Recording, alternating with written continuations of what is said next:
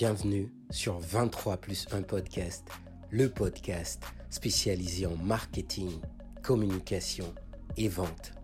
Que des entrevues percutantes pour inspirer et motiver.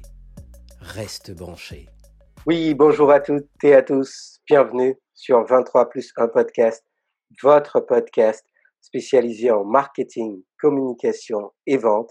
Que des entrevues percutantes pour vous inspirer et motivé. Je suis votre co-présentateur Max, accompagné de mon cher ami Jeff. Bonjour tout le monde. Salut Max, comment ça va aujourd'hui? Ça va très bien et toi-même Jeff? En pleine forme, comme d'habitude, en pleine forme. Alors, sans plus attendre, aujourd'hui, nous sommes en direct avec une experte des communications qui euh, est chargée de projet chez Radio-Canada, termine une thèse également en communication et qui est aussi présidente et fondatrice d'Emimi. Beaucoup de sujets passionnants dont nous allons aborder aujourd'hui et qui aussi est passionnée euh, des sujets de la construction et de la reconstruction identitaire dans un contexte de communication. Donc, comme je vous dis, beaucoup de sujets. Sans plus attendre, recevons Judith Darville. Judith, bonjour. Comment vas-tu? Bonjour, Bonjour, ça va bien? Je pouvais pas avoir une meilleure présentation que celle-là. Super. Elle est à la hauteur de, à la, à la hauteur de ton parcours. Écoute, c'est très bien résumé. Je pense que j'ai rien à dire. ah là là, excellent. En tout cas, merci Judith pour ton temps aujourd'hui. Alors, euh, je viens de mentionner tous ces titres qui sont euh, excellents. Félicitations ton beau parcours. Ça, c'est le côté professionnel. Si on en vient justement à la personne qui est Judith et qu'on essaie de savoir qui est Judith aujourd'hui d'un point de vue personnel, c'est qui Judith? Je pense que je suis une personne tout simplement simple et passionnée. C'est la meilleure description que je peux avoir de moi. Je m'intéresse à, tout. Je m'intéresse à l'autre. Je m'intéresse aux gens. Et euh, je suis une maman de deux filles extraordinaires et euh, que je vois évoluer grâce à la COVID. Un confinement oblige parce que vous savez, les enfants passent 80 de, de leur temps à l'extérieur de la maison. Ils sont à l'école, ils sont avec les copains et tout ça. Et là, je les ai moi, j'ai la chance de les voir. Donc, euh, euh, quelque part, je suis très fière euh, vraiment d'être une maman et de les voir grandir devant moi, évoluer devant moi. Sur le plan personnel, j'ai des passions évidemment. J'adore cuisiner, j'adore euh, la culture, j'adore rencontrer des gens ayant d'autres bagages, d'autres cultures. Je m'intéresse à la culture chinoise, la culture italienne, la culture haïtienne. Euh, et voilà. Je suis née à Montréal. Je suis née à Montréal. Je suis une enfant, grand, euh, j'ai vécu mon enfance dans les années 80. Alors, euh, j'ai vu Montréal se transformer, se changer. Euh, je me considère je me considère montréalaise, haïtiano-montréalaise. Bien dit.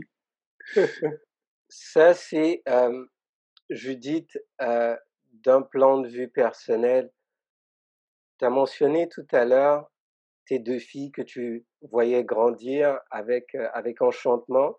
Euh, si on remonte à Judith, quand elle était jeune, quand elle était enfant, justement, à quoi est-ce que tu rêvais de devenir? Écoute, euh, ça c'était contre le gré de mes parents. en fait, je rêvais de faire de la scène, je rêvais d'être ballerine, je, je rêvais d'être une danseuse professionnelle. Euh, je faisais jouer du piano depuis très longtemps, depuis l'âge de 4 ans. Je rêvais d'avoir une espèce de show, un spectacle dans lequel je pouvais chanter, danser et jouer du piano en même temps. Ça, c'était mon rêve parce que j'étais enfant.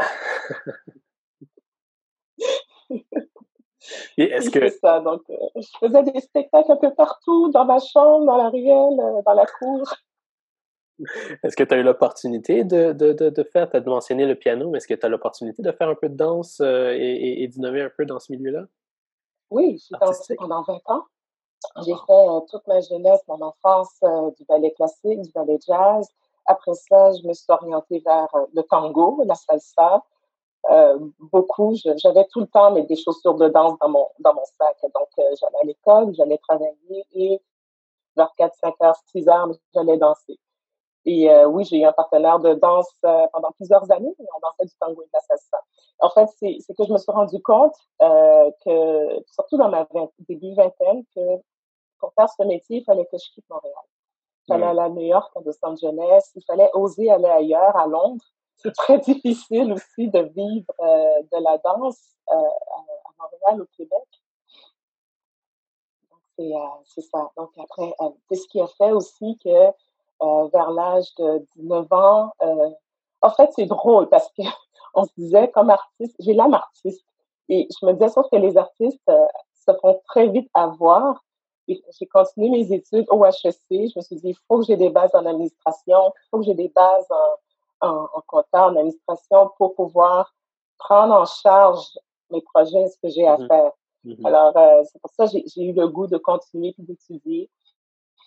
Puis, euh, puis c'est ça, puis je suis tombée en amour avec... Euh, en fait, mon parcours aussi fait en sorte que euh, j'ai... Oui, j'ai, c'était ma passion quand j'étais enfant et tout ça, mais en même temps, j'avais un côté où j'avais le goût de comprendre le milieu dans lequel je vivais. Mm-hmm d'où mes études en sociologie euh, à l'université. Puis j'ai rencontré quelqu'un de fantastique qui m'a dit, mais avec la sociologie, tu peux devenir recherchiste, tu peux travailler en télé, tu peux faire, euh, tu peux, euh, tu peux faire de la recherche. Tout ce qu'on te demande, c'est de t'intéresser aux phénomènes de société. Donc, ça peut être des problèmes de société, ça peut être le cas des, des femmes battues, ça peut être des enfants qui réussissent, ça peut être euh, puis, des projets de recherche comme ça en télé, c'est ça qu'on donne, c'est ce qu'on aime et c'est ce qu'on veut.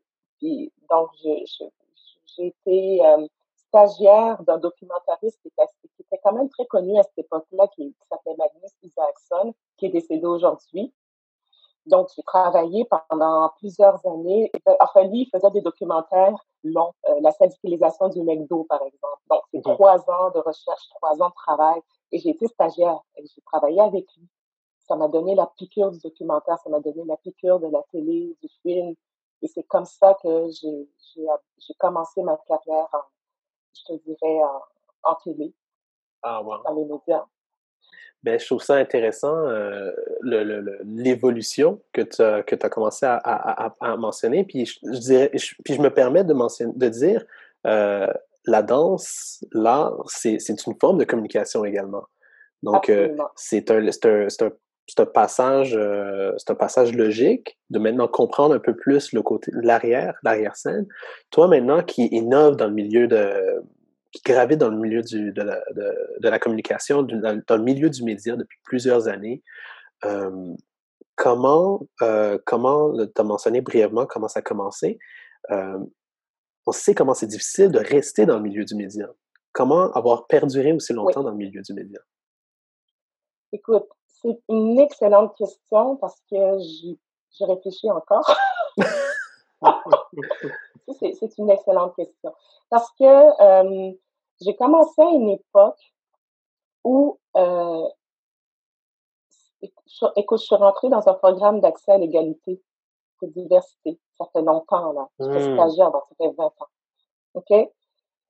On a toujours ouvert la porte à la diversité, mais le défi, c'est de rester. Parce que euh, pour la, la compétition, elle est féroce. C'est-à-dire que je savais, j'ai eu la chance, en fait, je m'en rappelle très bien, j'avais 19 ans, j'étais assise dans le sous-sol de mes parents à Saint-Michel, j'ai grandi, à Saint-Michel, et je me vois encore avec des papiers en, train de me dire, oui, mais j'aimerais ça être recherchiste, mais c'est quoi? On commence comment? On fait quoi? C'est quoi une émission? Puis, euh, évidemment, grâce à Magnus, grâce, qui était déjà dans le milieu, il me dit, regarde le générique des émissions, regarde qui travaille sur chacune des émissions génériques. Tu as chef recherchiste, tu as producteur, tu as les maisons de production. Alors, j'ai commencé à lister les types d'émissions qui m'intéressaient. Je me suis dit, ah, tiens, les affaires publiques, j'aime ça. Il y avait des émissions qui traitaient, qui s'appelaient euh, euh, Madame Lamarche. En fait, c'est des émissions qui traitaient d'affaires d'affaires culturelles, d'affaires publiques. Euh, puis, c'était Claire Lamarche, je me rappelle. Mm-hmm. Et Claire Lamarche, euh, elle faisait venir sur le plateau euh, toutes sortes de personnes. Elle voulait entendre monsieur, madame, tout le monde parler de leurs problèmes. Et ça pouvait être, oh, j'ai été, euh, j'ai été adoptée, j'aimerais retrouver mes parents. Mm. Ou euh, c'était toutes sortes de sujets comme ça. Donc, ce que j'ai fait, j'ai pris les émissions qui m'intéressaient et j'ai pris en note les maisons de production. Je les ai tous contactés. Wow. Je les ai tous contactés. Je pense j'en avais une vingtaine. J'ai contacté les maisons de production. J'avais mon CV en poche et je suis, j'ai fait du porte-à-porte. Mais j'ai fait du porte-à-porte pour mon compte. Puis, euh, je me rappelle, je suis arrivée sur la rue Saint-Denis, coin Cherrier. Je monte les escaliers, je vois Sinovision. Je pense, je pense que j'étais rendue à, j'étais pratiquement au bord du découragement. je comprends. Je, je veux travailler dans les médias, je sais pas, c'était tout croche, c'était vraiment, hein, j'avais pas vraiment une présentation ferme et claire. Il y a quelqu'un qui ouvre la porte qui était plus petite que moi, petite fille menue, elle s'appelait Brigitte Lagu, je m'en rappellerai toute ma vie parce qu'on est devenus amis. Puis, elle me dit, bon, OK. Attends, je travaille dans les médias. Elle dit, ben, OK. Euh, qu'est-ce que tu fais ce soir? On a Opération France Soleil. Je sais pas si vous connaissez Opération oui, oui, absolument. Puis, euh, c'est près de, c'était tout près de chez moi en plus. C'est là où il y a le, où il y a le, le cirque du soleil. Puis là, ben, on, aimerait, euh, ben, on, aimerait avoir une assistante, puis tu vas pouvoir euh, rencontrer des artistes, puis tu vas, tu vas être mon assistante. Est-ce que tu es disponible ce soir? Mon père, chauffeur de taxi, qui dit jamais non. Il m'a dit, je quand même et je vais te chercher. Vraiment, c'est comme ça que ça a commencé. Wow. J'ai rencontré des gens du milieu et en ayant, en ayant mis dans mon CV que j'ai été stagiaire avec Magnus Isaacson, et que j'ai travaillé Opération France Soleil, ben, ça m'a, c'est comme ça que j'ai été engagée. Ça t'a ouvert les portes. C'est comme ça que j'ai pu faire un stage à Radio-Canada et que j'ai passé toutes les entrevues, fait les tests. C'est, compliqué parce que des oui. tests de connaissances. Oui, oui. Puis, euh, celle qui m'a engagée, qui était Suzanne, euh, elle m'a, on est devenus amis aussi. Alors, euh, le défi, c'était de rester. C'est, c'est, tu fais, tu travailles 400 fois plus. Oui. Hein, euh, c'est pas égal, hein. C'est pas égal. On part pas tous égaux, hein. On, faut le dire. Il y en a qui sont des enfants d'eux. Il y en a qui sont été sur les plateaux de tournage toute leur vie. Euh, il y en a euh, qui viennent de familles politiques et connaissent la politique sur leur, les doigts de leur main. Euh, mais moi, je partais de rien. Moi, je partais d'un père chauffeur de taxi, d'une mère infirmière auxiliaire, CLSC, Saint-Michel, huitième année Saint-Michel. personne dans le milieu. Donc, donc je partais de loin. Et en même temps, comme j'avais fait des études, mais euh, ce qu'on a l'impression, c'est qu'on nous demande, euh, on nous demande le monde, on nous demande de tout savoir, d'avoir un, un CV béton, d'avoir euh, fait des études. Absolument, la barre est très haute. Finalement, tu rentres dans le milieu, tu dis, ben, mon collègue, il n'a pas tout ça il n'y a pas tous tes acquis, il n'y a pas tout ça. Et tu te rends compte que tu dois toujours te donner à 400 Puis c'est ça, c'est la réalité. Il ne faut pas aller en bas. Très bien. Et, et justement, tu es en train de pointer du doigt, pardon, tous les problèmes que rencontrent aujourd'hui euh, les personnes. Euh, ces problèmes-là euh, marquent en fait euh, toutes les injustices qui sont constatés depuis des années qui sont dénoncés, mais dont personne n'en parle. Euh, il y a aussi un point important à côté de ces injustices-là que tu as euh, que tu as soulevé, euh, la question du mentorat, parce que tu disais tout à l'heure également que, que autant pour moi, euh, tu n'avais pas de modèle devant toi. Donc on en revient si on analyse le tout, quasiment à comme un serpent qui se mord la queue, en fait, au final. Est-ce que c'est un peu ce que tu es en train de nous partager ou euh... Je crois que ma façon de voir la vie, c'est de sortir de la boîte tout le temps. D'accord. En anglais, on dit think outside the box. Oui. Parce que le réflexe normal, c'est de nous mettre dans une boîte et de nous de, de, de, de étiqueter l'autre. D'accord? Moi, ce que je dis, c'est de sortir constamment de la boîte et de, de constater que tout est possible. c'est pas une pensée magique, c'est qu'en sortant de la boîte, on fait face à différentes réalités. Quand on m'a dit que c'était possible de travailler dans les médias, on m'a donné une information. Regarde les génériques.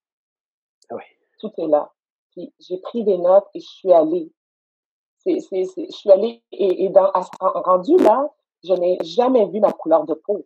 Moi, j'avais un objectif, c'était de me, faire, de, me faire engager dans une boîte de production. J'ai jamais vu ma couleur de peau et j'en ai vécu. Hein.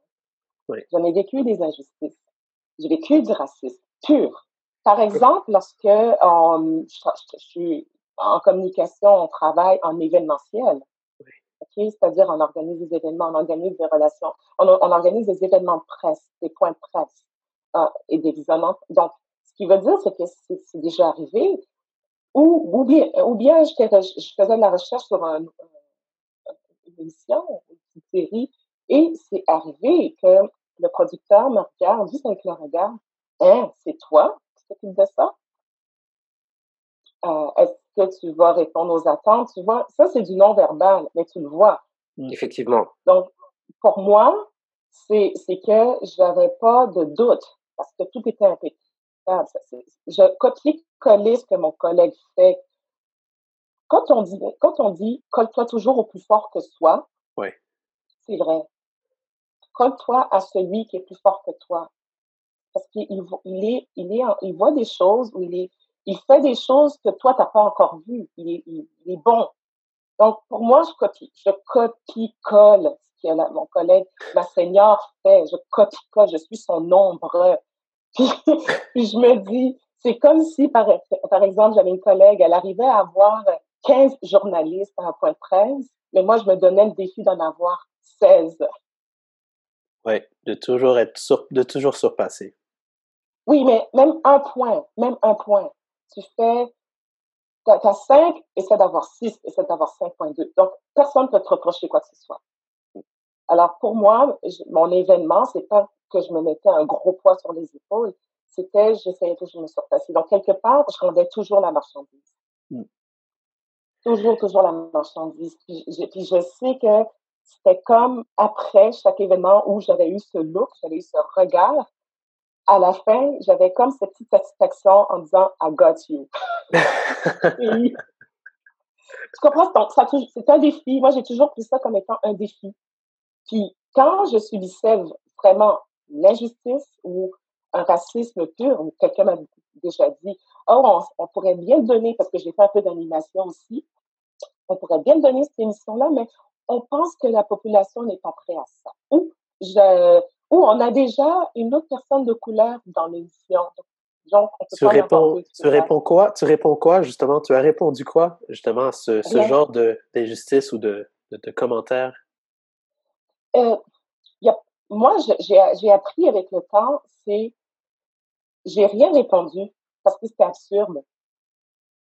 Je ne voulais pas m'embarquer dans une discussion, un échange absurde. Tu vois? Donc, pour moi, OK, là, toi, ben, je m'en vais ailleurs. Je m'en vais ailleurs. Ou, euh, je comprenais aussi à cette époque-là, c'est pas que j'ai abandonné l'idée, c'est que je me suis dit, OK, j'ai pas de, d'alliés. A pas d'alliés. Tu sais, le, mon tort pour, pour m'aider, pas d'alliés, et je change, je change d'environnement, je m'en vais à un autre environnement. Mais justement. Je pas peur qu'il faille pousser, oui, reconnaissez-moi, reconnaissez-moi. Non. Moi, je pense qu'il y a d'autres endroits où on peut te reconnaître. C'est là qu'il faut en, tirer avantage.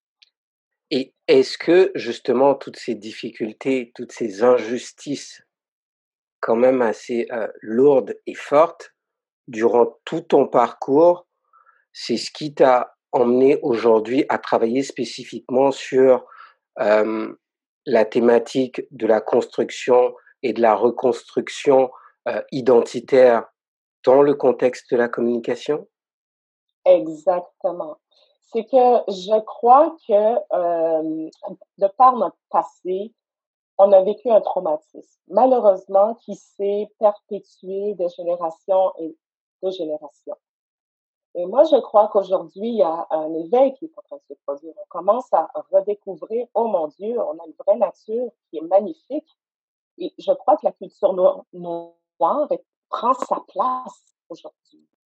Mais je pense aussi que ce qui est important, c'est qu'on la reconnaisse, cette culture, et qu'on l'accepte et qu'on et qu'on l'exploite au maximum.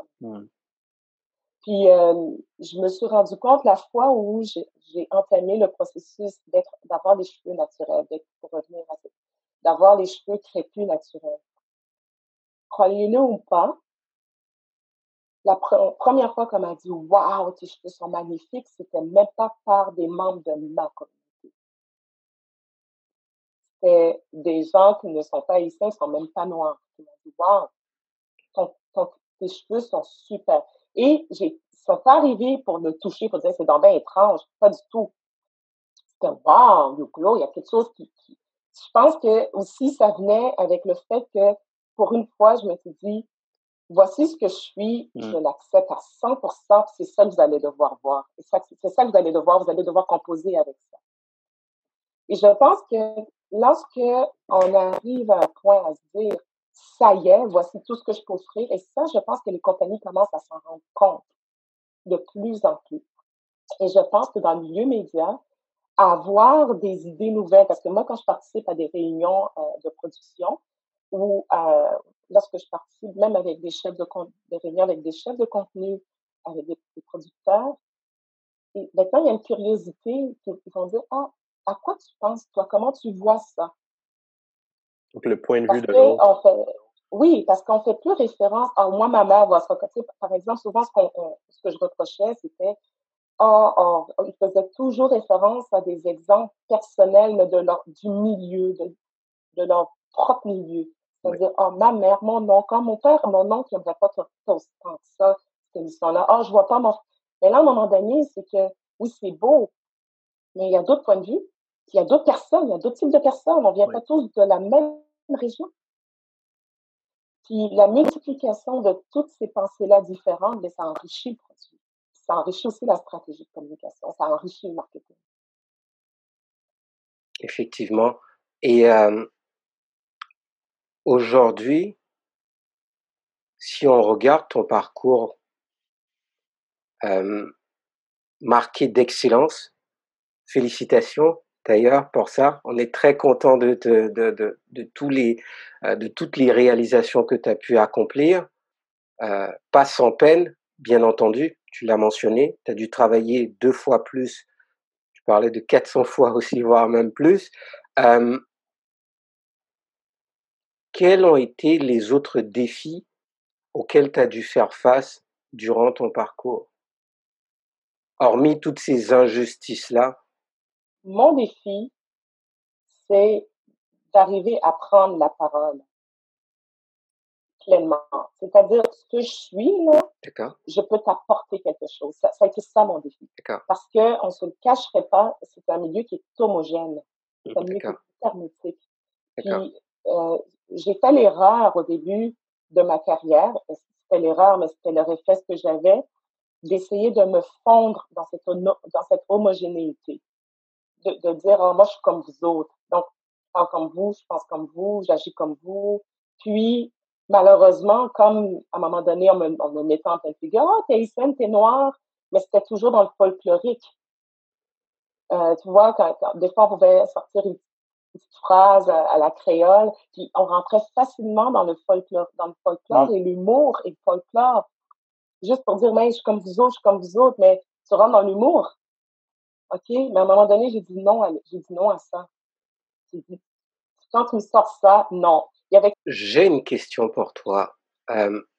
est-ce qu'avec toutes ces injustices-là euh, que, tu as, que tu as vécues, est-ce que le fait, fait, pardon, autant pour moi, d'être une femme a aussi joué dans tout ce qui s'est passé? Ah, absolument. Parce que euh, dans, dans le secteur des médias, pendant plusieurs années, les postes décisionnels étaient gérés par des hommes. Mmh. Ensuite, il y a de plus en plus de femmes qui sont en position d'autorité à radio, dans, le milieu de travail. Et je parle pas juste à Radio-Canada, je parle dans le milieu média. Il y a de plus en plus de femmes. Et il y a une, c'est une catégorie de femmes. Okay, moi, j'arrive, la femme noire. Une catégorie de femmes j'ai jamais senti que j'étais pas acceptée parce que ça fait plusieurs longtemps que je mais j'ai toujours senti qu'il fallait que je fasse ma preuve les trois, mmh. cinq premières minutes. Il fallait que je démontre que. Donc, j'ai appris avec le temps à ne pas mettre en position de dire, moi, je vais vous montrer ce que je suis capable de faire. Moi, je vais vous montrer, je vais vous donner des idées. J'ai arrêté ça depuis plusieurs années. Tout ce que je sais, c'est que je crois beaucoup aux gens qui, les introvertis nous apprennent beaucoup. Parce que les introvertis sont des grands observateurs, c'est aussi souvent des doers. Des gens qui sont très dans l'action et qui font les choses. Alors moi, j'ai appris à faire you watch me. Watch me, tout simplement. C'est-à-dire, je te parle pas, je te dis les affaires, puis je livre la marchandise de, de, de, de ce qu'on nous demande avec un petit plus à côté. Un petit plus, un petit plus, une petite étoile, tu sais, je mets un petit sticker. et moi, je pense que c'est comme ça que tu arrives à faire ta marque sans même te parler, crier. Euh. Et je, je, suis pour aussi ceux et celles qui sont... J'ai été militante, hein, donc j'ai juste passé le flambeau à d'autres. mais je pense que j'ai juste transformé ma, mon militantisme en autre chose. ce que j'ai toujours goût de dire aux jeunes, c'est de, de ne pas stagner, oui, quand il y a une injustice, c'est une injustice, prenez des, jouer, il faut connaître les règles, il faut connaître les lois. Il faut, faut jouer avec, parce que vous jouez aux échecs, il faut que tu connaisses les règles. Il faut que tu les connaisses tellement, tu maîtrises les règles. Là, tu es capable de, d'avancer tes questions de façon à droite et stratégique. Parle-nous un peu de tes passions. C'est qui Judith et ses passions? moi, j'ai toujours dit, il y a une forte chance que je meure avec de la nourriture dans la bouche. pas étouffé, mais tu manges quelque chose de tellement bon que ton cœur arrête. c'est ce que je crois.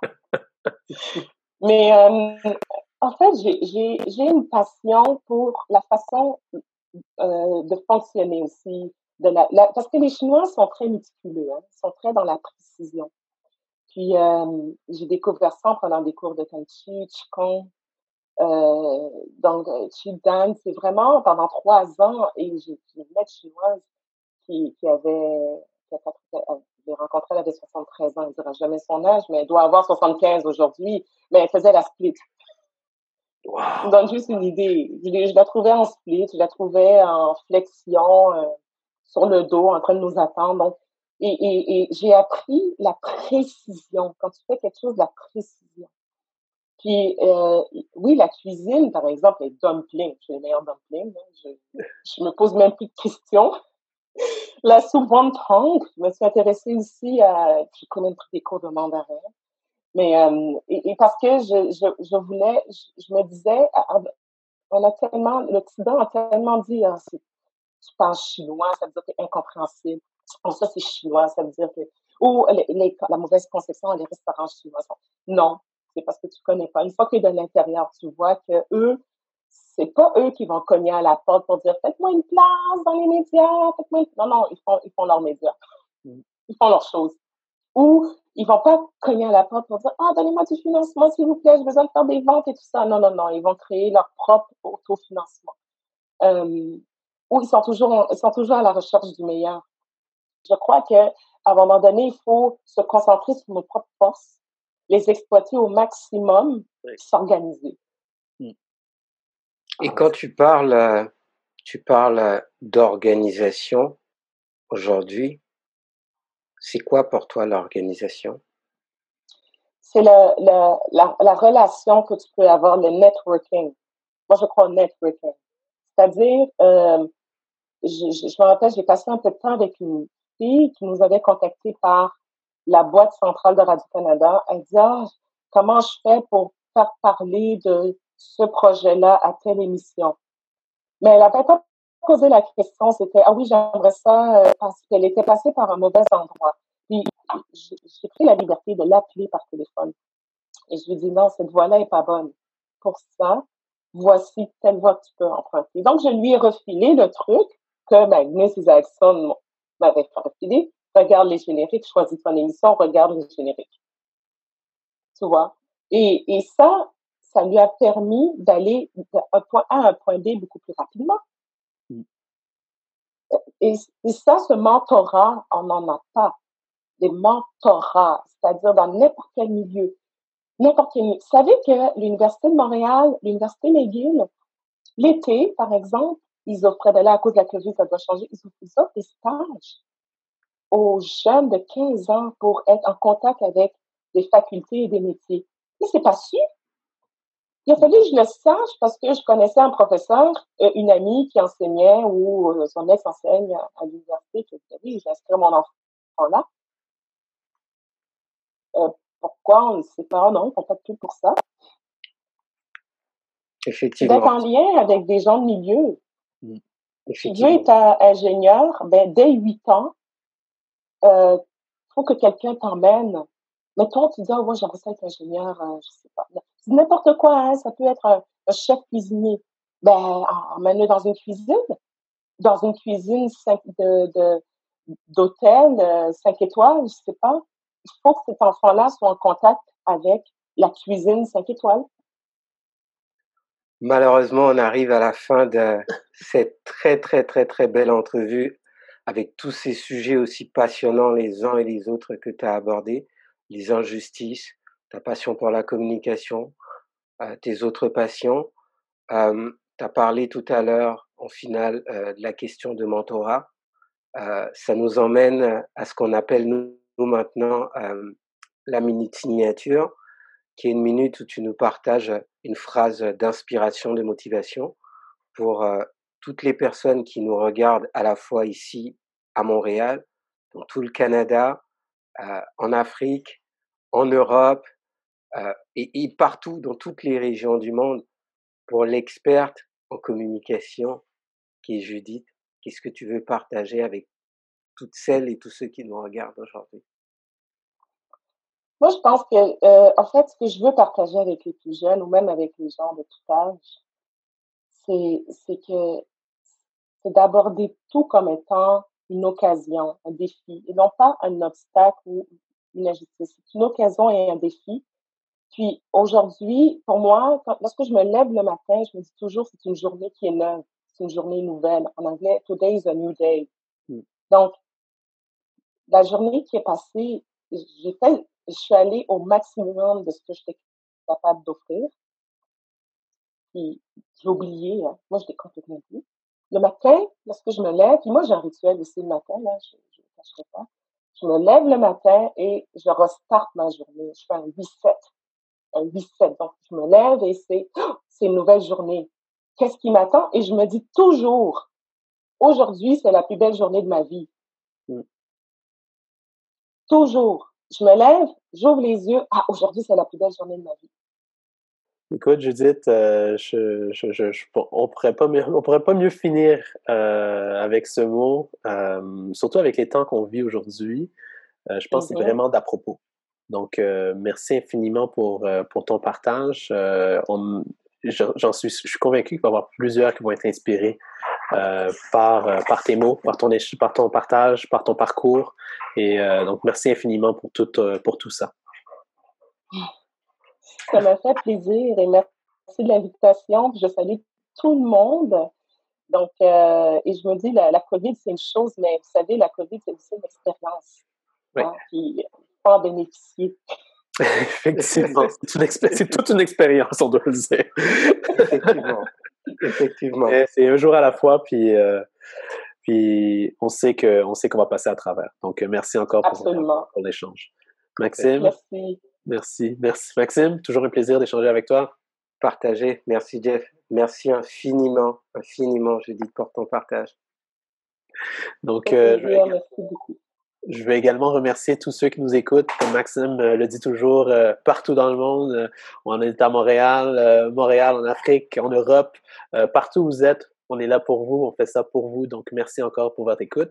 vous pouvez nous suivre, je vous encourage à nous suivre sur toutes nos plateformes. On parle d'ici de LinkedIn, YouTube, Facebook, Instagram et Twitter. Vous pouvez également suivre notre hashtag qui est le 23 plus 1 podcast. Donc, euh, encore une fois, merci à tous et on se voit la semaine prochaine pour un autre épisode du 23 plus podcast. Merci, à bientôt.